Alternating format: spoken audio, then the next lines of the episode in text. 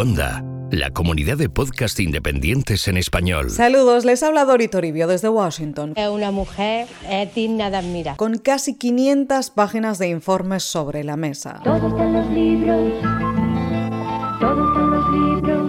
Es el esperado informe final del fiscal especial de la trama rusa, de Robert Mueller, que se ha hecho público por fin. ¡Menos mal! Y que concluye que la campaña de Trump no conspiró con Rusia para interferir en las elecciones de 2016. Mucho ruido y pocas nueces. pero deja la puerta abierta en cuanto a la potencial obstrucción a la justicia del presidente. Y lo deja en manos del Congreso. ¿Cuándo va a aprender la gente? La democracia no funciona. Los demócratas prometen ahora una larga batalla, mientras el presidente habla de una rotunda victoria. Pues yo lo suelto si cuela, cuela y si no me la... p- Todo en la semana número 117 de Donald Trump en la Casa Blanca. Los hilos de Washington. Con Dori Toribio. Como saben, en marzo concluyó la investigación del fiscal especial de la trama rusa y entonces entregó el informe final de casi 500 páginas al Departamento de Justicia. El responsable, William Barr, resumió entonces las conclusiones redactando una carta de cuatro páginas que envió al Congreso de Estados Unidos. En esa carta decía que no hubo conspiración con Rusia ni pruebas suficientes de obstrucción a la justicia. Los demócratas protestaron porque no querían ver solo cuatro páginas, dijeron, sino todo el informe. Hasta que por fin anunció que lo haría público el 18 de abril, Jueves Santo para más señas. Good morning, everybody, and thanks for being here this morning. As you know, on March 22nd, Special Counsel Robert Mueller concluded his investigation into matters related to Russian attempts to interfere. Y el día empezó ya con lío, y no solo porque Barr confirmó que el informe estaría editado o redactado, como dicen en inglés, es decir, con partes tachadas por cuestiones de seguridad judicial o inteligencia, sino porque ese jueves 18 de abril antes de publicar el informe y antes de entregarlo al Congreso, Barr convocó una conferencia de prensa para hablar del informe, pero sin que nadie lo hubiera visto. After nearly two years of investigation, thousands of subpoenas, hundreds of warrants, and witness interviews, the special counsel confirmed that the Russian government sponsored efforts to illegally interfere with the 2016 presidential election, but did not find that the Trump campaign or other Americans colluded in those efforts. El responsable de justicia dijo entonces que, como él ya había adelantado, Mueller ha concluido que no hubo conspiración con Rusia. Y en cuanto a la obstrucción a la justicia, añadió que el fiscal especial y el Departamento de Justicia tenían diferencias de interpretación en algunas teorías legales. Pero se centró básicamente en resumir dos titulares. No hubo conspiración y no hubo obstrucción, dijo. La prensa le preguntó entonces que si no era inapropiado convocar esta comparecencia sin que nadie hubiera leído el informe, por una cuestión de control de la narrativa. Barr respondió que no, recogió los papeles y se fue.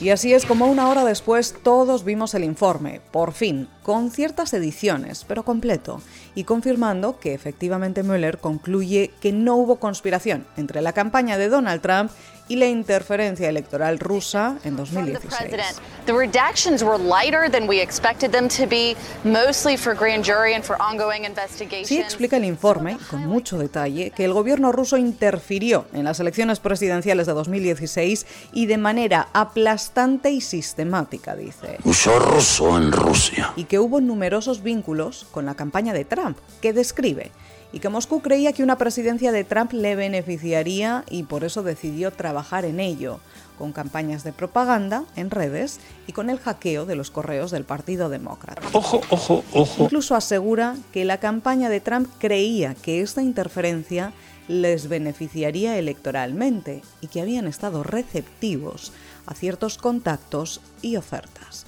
pero que no se coordinaron ni conspiraron con la campaña de Trump y que no hubo delito alguno en este sentido. Y en esto es muy claro.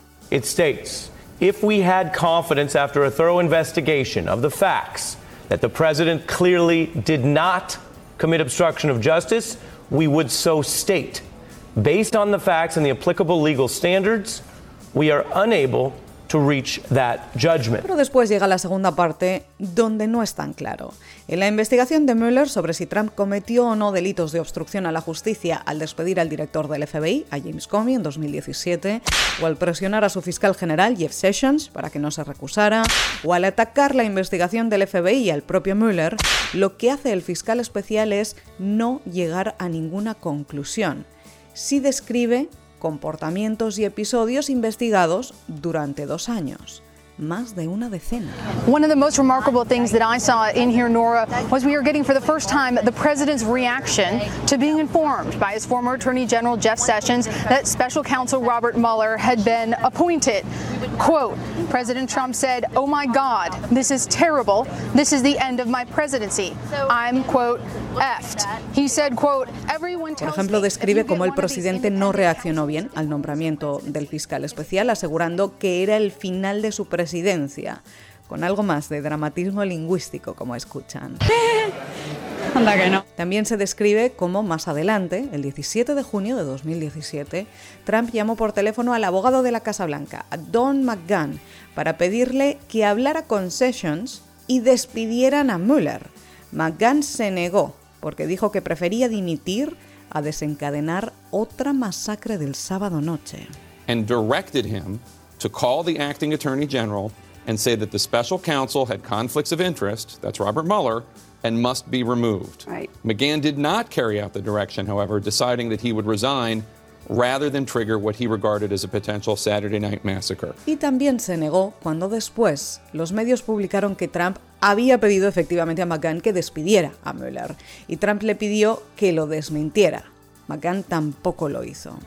Además, el informe describe una decena de episodios más, como Trump despidió al director del FBI porque no quiso asegurar públicamente que no estaba siendo investigado, o cómo le pidió antes lealtad, o que dejara ir las complicaciones legales de su entonces recién dimitido asesor de seguridad nacional, Michael Flynn. Y una decena de nombres más. Paul Manafort, Roger Stone, Cory Lewandowski y su ex abogado personal, Michael Cohen. They talk about the president's public statements and some of his private communications with either Paul Manafort or his lawyers. And it says that this is looking at whether he was trying to influence Manafort uh, by dangling pardons, talking about the prosecution. El informe Mueller asegura, y leo, que los esfuerzos del presidente por influir en la investigación fueron en gran parte infructuosos, pero eso se debe en gran medida a que las personas que rodeaban al presidente declinaron cumplir esas órdenes y que no puede alcanzar ninguna conclusión o juicio. No puede decir que el presidente no cometiera obstrucción a la justicia ni tampoco lo contrario. Y vuelvo a leer, mientras el informe no concluye que el presidente cometiera un delito, tampoco le exonera. Y así lo deja todo en manos del Congreso, quien tiene, escribe, esa autoridad. But this is an invitation to Congress to say you can do it using the impeachment power. Now, I don't know if they will, I don't know if they should, but the idea that this is some sort of exoneration seems very highly contradictory to this. Y esta es la parte que ha generado lío y diferentes interpretaciones. Por un lado, el presidente y la Casa Blanca hablan de victoria total y completa exoneración. Estoy teniendo un gran día, dijo Trump. And they're having a good day. I'm having a good day too. It was called No Collusion, No Obstruction. Y también lo celebraron el vicepresidente Mike Pence, su asesora Kellyanne Conway y su campaña hacia la reelección, celebrando el final de dos años de investigación con rotunda victoria, dicen, y pidiendo que ahora se investigue a la otra parte, a Hillary Clinton y al Departamento de Justicia de Obama, y por qué empezaron esta investigación sobre un rival político en 2016. Esto por un lado. Luego está el otro. Bring in something we have just learned, which is now that Jerry Nadler, who is the chairman of the House Committee on the Judiciary, has now formally requested that the Honorable Robert Mueller, the special counsel, come and testify before Congress no later than May 23rd. Los demócratas que no ven nada claro todo esto. Primero acusan al fiscal general William Barr de partidismo y teatro político y de proteger al presidente de Estados Unidos con esa rueda de prensa previa a la publicación del informe. Y una interpretación del informe que no concuerda con algunos pasajes con lo que en realidad dice el informe. Muchos piden ahora que dimita y desde el Comité Judicial solicitan además la comparecencia en el Congreso del fiscal especial de la trama rusa, de Robert Mueller, antes del 23 de mayo. Whether these acts are criminal or not, they are dishonest, immoral, and unpatriotic and should be condemned by every American. That is not the subject of vindication, that is the subject of condemnation. Además, los demócratas tampoco ven claras las conclusiones del informe. Por un lado, la no conspiración. Sí, puede ser que no hubiera delito, dice el presidente del Comité de Inteligencia, Adam Schiff, pero eso no significa que la conducta descrita en el informe y todos esos contactos con rusos no fueran deshonestos, inmorales, poco éticos y poco patrióticos, dice. Uh, when you say that it's Congress's responsibility to hold the president accountable, does that mean impeachment? That's one possibility. There are there are others. We see, we obviously have to get to the bottom of what happened and uh, uh, take whatever action seems necessary at that time. It's too early to reach those conclusions. It's one reason we wanted the Mueller report. We still want the Mueller report in its entirety, and we want other evidence too. Y subrayan esa puerta que abre el informe a seguir investigando la obstrucción a la justicia. Porque Mueller no llega a ninguna conclusión legal ni hace recomendación alguna de cargos, sino que lo deja en manos del Congreso, citándolo y enumerando una decena de casos con sus pruebas. Tengo las pruebas que harán que Gonzalo deje de ser el marqués de Castro. Los demócratas tienen que decidir ahora qué van a hacer. ¡Vamos a palmar! Como escuchan aquí a Jerry Nadler, que es el presidente del Comité Judicial de la Cámara de Representantes, no les gusta hablar de impeachment, de un proceso político de destitución. Y generalmente el tema se evita o se ha evitado desde el liderazgo demócrata porque saben el gran precio que podrían pagar todos, la división que eso puede crear en el país y el poco recorrido que tendría al final con los republicanos en control del Senado. Pero no todos los demócratas están ya de acuerdo con esta postura.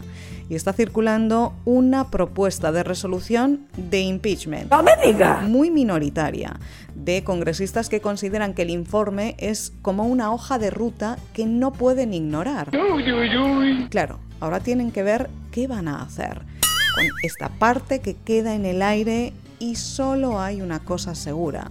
Esto se va a interpretar desde la lente política unos y otros y esa batalla solo acaba de empezar. Y sabrá antes de que acabe esta batalla que incluso un gran rey puede sangrar. Donald Trump y la Casa Blanca hablan de victoria y exoneración y piden responsabilidad a quienes empezaron todo esto hace tres años. Incluso piden que se disculpen. ¡Ah! Ah, vale. Y los demócratas aseguran que el informe deja sobre la mesa conductas que no son aceptables. Esa es la cuestión. Y un panorama desolador de la presidencia y de la gente que rodea al presidente, con caos, presiones y una cultura de mentiras, dicen. M, E, T, I, R, A, mentira. Y no solo los demócratas. Ahora el Congreso tiene en sus manos qué hacer. ¿Quién sabe? Podrían abrir nuevas investigaciones y buscar una respuesta a los argumentos sin conclusión o podrían pasar página antes de las elecciones de 2020.